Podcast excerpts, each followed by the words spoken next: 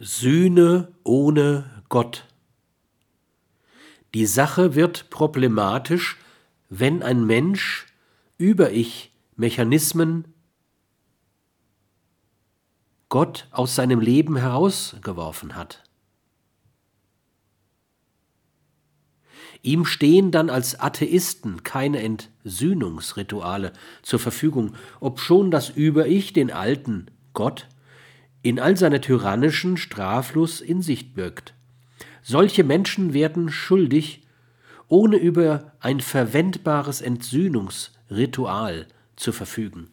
Das Schuldbewusstsein wird dann meist verdrängt, doch unbewusst bleibt die abgewehrte und nur scheinbar entschuldete Handlung mit Schuldgefühl besetzt und treibt dann im Unterbewusstsein ihr fatales Spiel. Es ist also dringend zu fordern, dass Menschen niemals im Laufe ihrer Erziehung mit diesem Gott Berührung erhalten.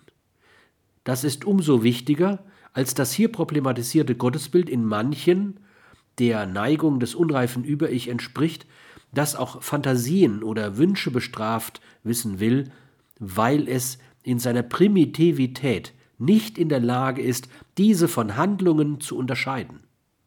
So kann eine relativ kurze Begegnung mit diesem Gott, etwa im Kindergarten, dazu führen, dass er in gewisser Appetenz des Über-Ich akzeptiert und später internalisiert wird.